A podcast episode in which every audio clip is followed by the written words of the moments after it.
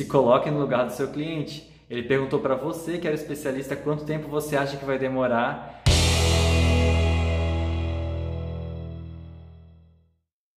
Quando você aprendeu programação, estudou ciência da computação, sistema da informação, você lembra das matérias que você teve na época? Algoritmo, programação, banco de dados, essas coisas assim? E clarividência? Você teve? Não acredito que em dois, quatro anos de curso você nunca aprendeu a prever as coisas, a ser evidente assim. Porque é isso que vão te perguntar quando você começar a trabalhar. Quanto tempo demora para ficar pronto aquilo? Vocês vão te pedir para fazer uma coisa que você é bom e depois vão te perguntar quanto tempo vai demorar para você entregar aquilo pronto. Será que o pessoal que é vidente, alguém chega para eles e pede para programar um software ali? Porque pelo menos em prever eles são bons, né? E a gente, em muito tempo de estudo, nunca passa por essa matéria que é adivinhar quanto tempo um trabalho nosso vai demorar. Eu tentei pensar em alguma área do conhecimento, alguma profissão que não tem esse problema de ter que adivinhar a estimativa, né? Imaginar quanto tempo vai demorar e não conseguir achar nenhum que não sofra com isso, né? O médico, quando você começa um tratamento, você quer saber quanto tempo eu vou demorar para ficar bom, sabe? Aí um professor também, você começa a aprender uma coisa, aí você quer saber, tá, e depois de quanto tempo eu vou estar proficiente nisso? Você acha que eu vou atingir aqui um bom conhecimento? E um pedreiro também, quando ele vai começar a fazer um trabalho, você quer saber quando é que você acha que essa obra vai acabar? É porque quem contrata algo, quem começa algo, sempre quer saber quando é que vai terminar. E o problema é que a gente pede por uma estimativa e depois considera como um contrato, um compromisso, né? um deadline. Então, quando alguém vem falar para você, olha, vai demorar tanto, se não demora, é, a pessoa fica muito brava, né? Pensa assim, quando você pede uma comida no iFood, aí tá lá o tempo. Você não fica acompanhando lá na, no aplicativo para ver se está chegando dentro do tempo, se vai chegar, e quando não chega você entende de boa, né? ou a comida atrasou e aí você pensa, não, é muito difícil estimar, é muito difícil prever, pode ter acontecido muita coisa no caminho, eu entendo que atrasou. A mesma coisa quando você está esperando uma encomenda e aí você vai acompanhando o rastreamento e vai chegando e a estimativa está quase se cumprindo. Quando estoura a estimativa, provavelmente você também entende, não, é muito difícil estimar, olha só, o negócio está vindo da China, né? pode ter acontecido tanta coisa no meio do caminho, é super normal essa estimativa estar tá incorreta. Eu que não vou tratar uma estimativa como um compromisso, um deadline ali, né, o prazo final. É um grande problema que eu acho que não é nem da programação, mas é no geral, assim. A gente não aceita falhas na estimativa, né? Quando alguém fala que vai demorar aquele tanto de tempo e depois atrasa, a gente fica bem incomodado e isso acontece em todas as áreas, não só no desenvolvimento. E aí você tá bom no que você faz já, né? Aí a primeira, eu te cobro uma estimativa, primeira coisa que você tem a fazer é chutar. Então, como é que você vai chutar? Você vai dizer que vai demorar um prazo tão grande que você sabe que, olha, é impossível eu demorar tanto tempo, então vou me comprometer com o cliente, vou dar esse prazo bem esticado para ele e eu vou conseguir entregar antes ou até no prazo, mas não vai dar nada errado. E se você tem a sorte do cliente aceitar aquele prazo, você começa a trabalhar, mas o problema acontece que quando você começa a usar essa estratégia com vários clientes em paralelo. Então você pegou o primeiro, você tinha pouco trabalho e aí você vai lá e dá um prazo bem esticado para ele, que não tem chance de dar errado, realmente é uma boa estratégia. E aí você começa a trabalhar, nisso começa a aparecer outros trabalhos, outros clientes, outros orçamentos, e você vai usando a mesma estratégia. Quando vê, você vai estar com vários prazos que já estão apertados e você tem que fazer tudo correndo para entregar no prazo, quando não atrasa de novo e de novo saiu como uma pessoa que errou a estimativa, né? que prometeu um prazo e não conseguiu cumprir. No desenvolvimento de software em específico, a gente já tem algumas soluções, vamos chamar assim, que é, por exemplo, o Scrum.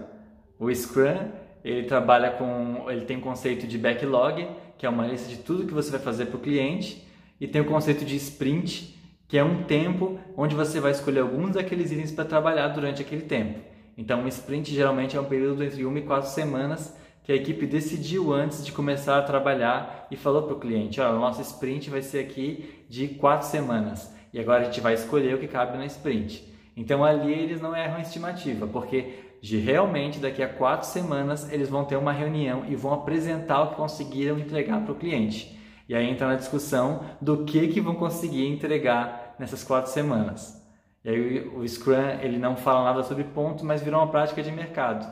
Então a gente usa uma estimativa em pontos e não em tempo, porque o tempo já está resolvido, é uma sprint, mas aí a gente pontua cada um daqueles itens do backlog inteiro para poder saber na hora de escolher na sprint quanto cabe na sprint. Então as coisas que a gente considera que vão ser feitas mais rápido, a gente dá um ponto e vai aumentando o número de pontos conforme a gente imagina que um determinado item, uma determinada coisa que tem para fazer vai demorar mais em comparação àquela que é a mais rápida. E aí depois, a primeira vez que você vai fazer uma sprint, você tem que ir um pouco no feeling, vai ter que chutar, e aí você vai pegar quantos itens você acha que cabem naquela sprint. E aí no final você vai ter somado todos os pontos daqueles itens. Se conseguiu entregar ou entregou menos, você vai atualizar para a próxima sprint, tentar pegar a mesma quantidade de pontos e colocar a mesma quantidade de pontos que deu certo na última, né? E colocar nessa nova sprint. E aí é muito comum acontecer, como em qualquer chute, qualquer estimativa, você estimou uma história de um ponto achando que ela ia ser rápida e, no, e ela, quando foi mexer nela, você viu que ela demorava bem mais e deveria ter colocado, estimado mais pontos lá no começo e agora é tarde que você já pegou nesse sprint, já se comprometeu, provavelmente vai entregar menos pontos nessa sprint do que você tinha pensado, tinha se comprometido com o cliente. Mas o que é muito mais comum é que com o tempo, trabalhando muito naquele projeto, uma história que tinha muitos pontos, ela consegue ser terminada tão rápido quanto aquela mais fácil. Porque no começo você tem que fazer muito código do zero, você tem muita dúvida quanto ao negócio do cliente, você faz muita pergunta e quanto mais tempo você trabalha com aquele código e com aquele cliente, quanto mais refatoração fez, quanto mais código consegue reaproveitar, aí você começa a ver que aquelas tarefas lá no começo, aquelas histórias, né, aqueles itens que você achou que eles iam ser oito pontos, iam demorar muito, eles começam a ir mais rápido, aí dá a impressão de que está indo mais pontos por sprint.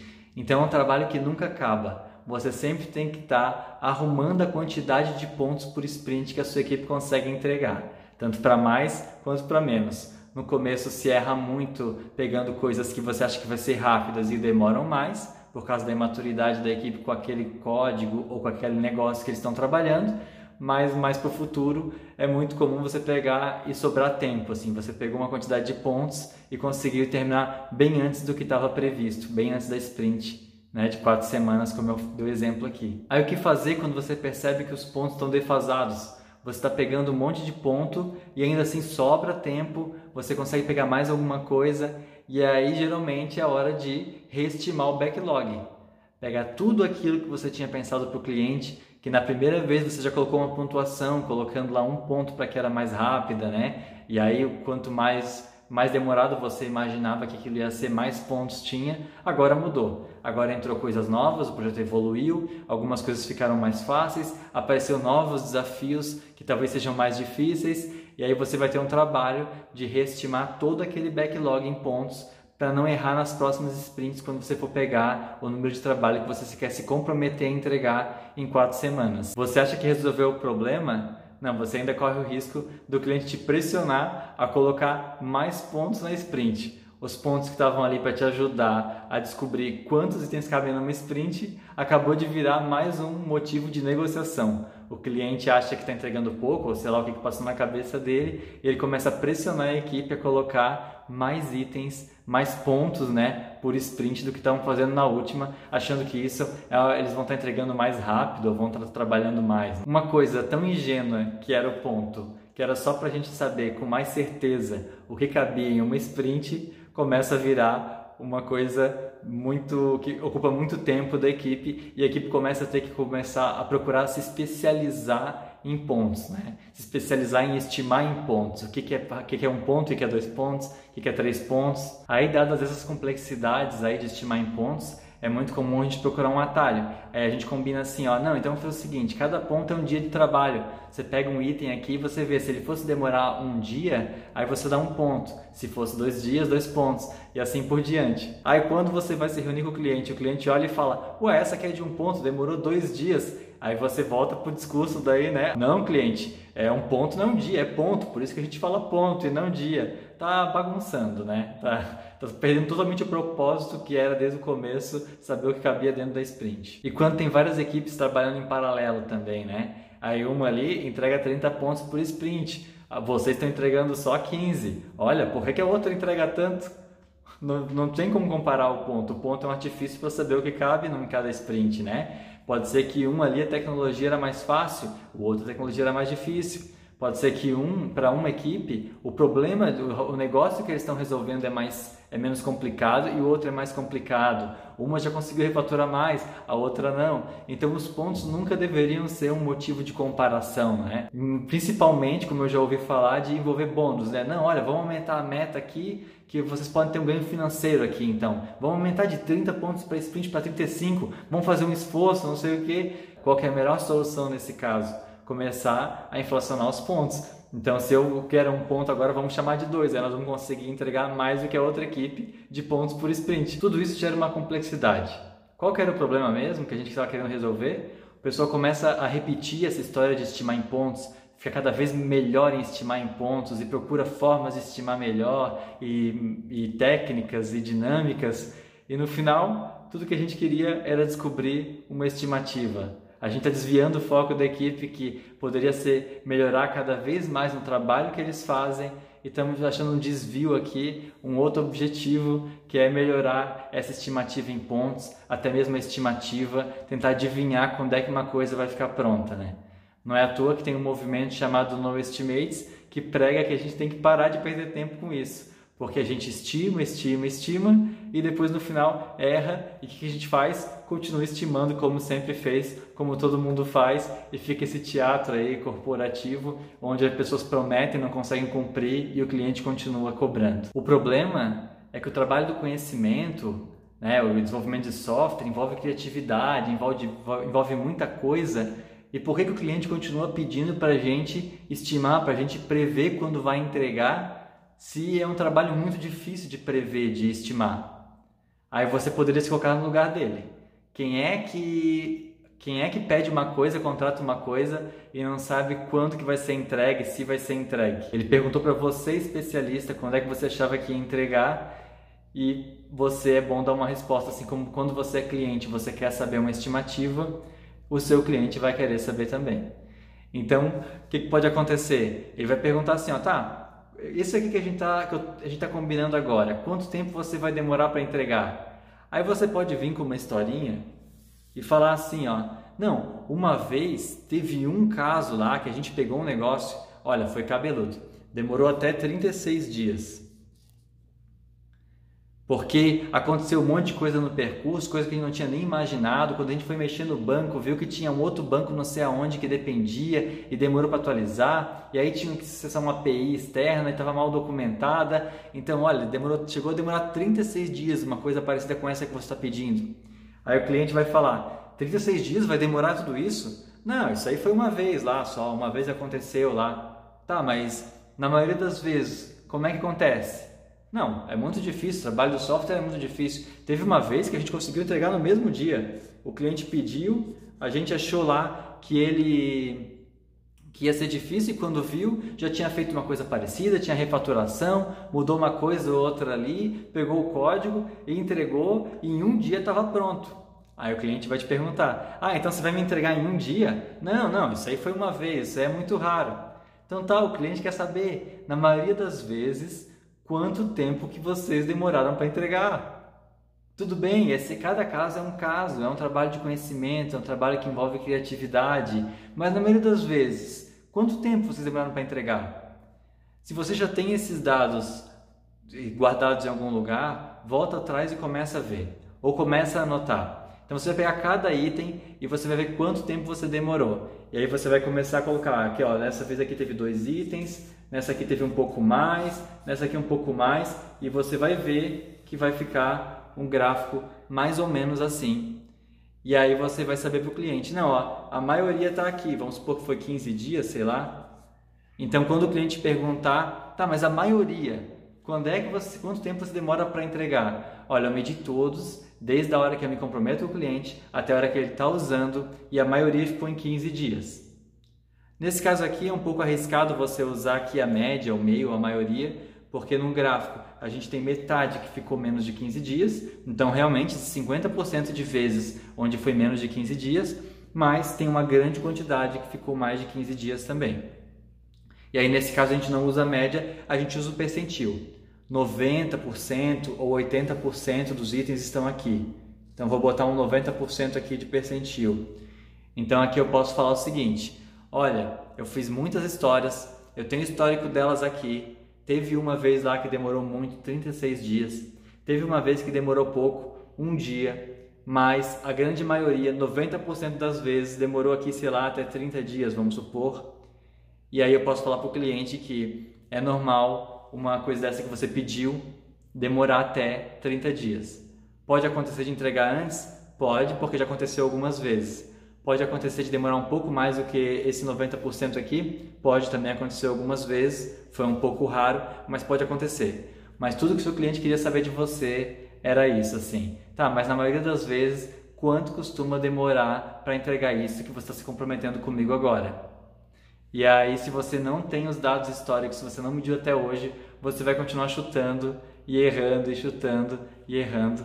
Então não precisa nem ser o programador que faz esses dados aqui. Qualquer pessoa na equipe que tiver com um tempinho ali ou tiver interessado em acertar a estimativa, começa a anotar. O programador continua focando no que ele é melhor, cada elemento da sua equipe continua focando no que ele é melhor, e aí alguém que for responsável por isso começa a medir quando se comprometeu e quando entregou cada um dos itens do cliente no passado para poder fazer uma estimativa no futuro para ele que você vai falar para o cliente, olha, já entreguei muita coisa, eu tenho muita experiência e até 90% de chance de te entregar em até 30 dias nesse exemplo, porque 90% das vezes eu entreguei até 30 dias. Eu sugiro que você experimente então, se você já tem acesso aos dados passados da sua, do seu projeto, que tente fazer um gráfico desse, um histograma com a distribuição de quantas vezes você entregou em um dia, quantas vezes em dois dias, em três dias, em quatro dias, para ver se não vai ficar um gráfico parecido com esse e se você não consegue se comprometer com 90% de certeza para o cliente que até tantos dias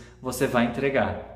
E aí você pode falar, não, mas isso aí é impossível ficar um gráfico assim, vai ficar muito espalhado. A gente não pode romantizar o desenvolvimento de software falando, não, a gente é muito diferente e é impossível saber quanto tempo vai demorar. Sim, eu concordo que a gente é diferente, eu concordo que é um trabalho do conhecimento que envolve criatividade e ele não se encaixa numa caixinha que é repetida várias vezes. Mas eu pergunto para você, tá, ele é tão impossível assim que dá para entregar em um minuto? Aí você vai dizer, não, um minuto também não, né? Pelo menos um dia. Um dia a gente consegue entregar. Tá, mas ele é tão imprevisível assim que ele demora um ano para entregar? Não, não, um ano não. Desde que eu trabalho aqui, no máximo três meses a gente conseguiu entregar uma coisa. Que bom, então você já tem um ponto mínimo, que é um dia, e um ponto máximo, nesse exemplo, que seria três meses. Então agora é só você perceber como é que está a distribuição dentro desse período e ver se não faz um gráfico assim, e ver se você não consegue cortar uma linha separando 90% das vezes e usar esses dados para estimar para o cliente, para dar um prazo e ver se você não vai estar tá acertando com 90% de certeza. Experimenta porque até jogando um dado você consegue um gráfico parecido com esse, sendo que um dado é aleatório, muito mais aleatório do que o seu projeto. Porque se eu pego um dado e jogo, a chance de cair um número é 1 em 6. Então existe a mesma chance de cair o número 1, o número 2, o número 3, o número 4, o número 5, o número 6. Então não ficaria dessa maneira. Agora se eu pego um dado e jogo duas vezes, existe a chance de cair duas vezes 1? Existe. Existe a chance de cair duas vezes 6, somando 12? Existe. Mas você tem que concordar que a grande maioria vai ficar ali no meio quando você soma o 2 com o 5 que dá 7, o 3 com 4 que dá 7, por exemplo.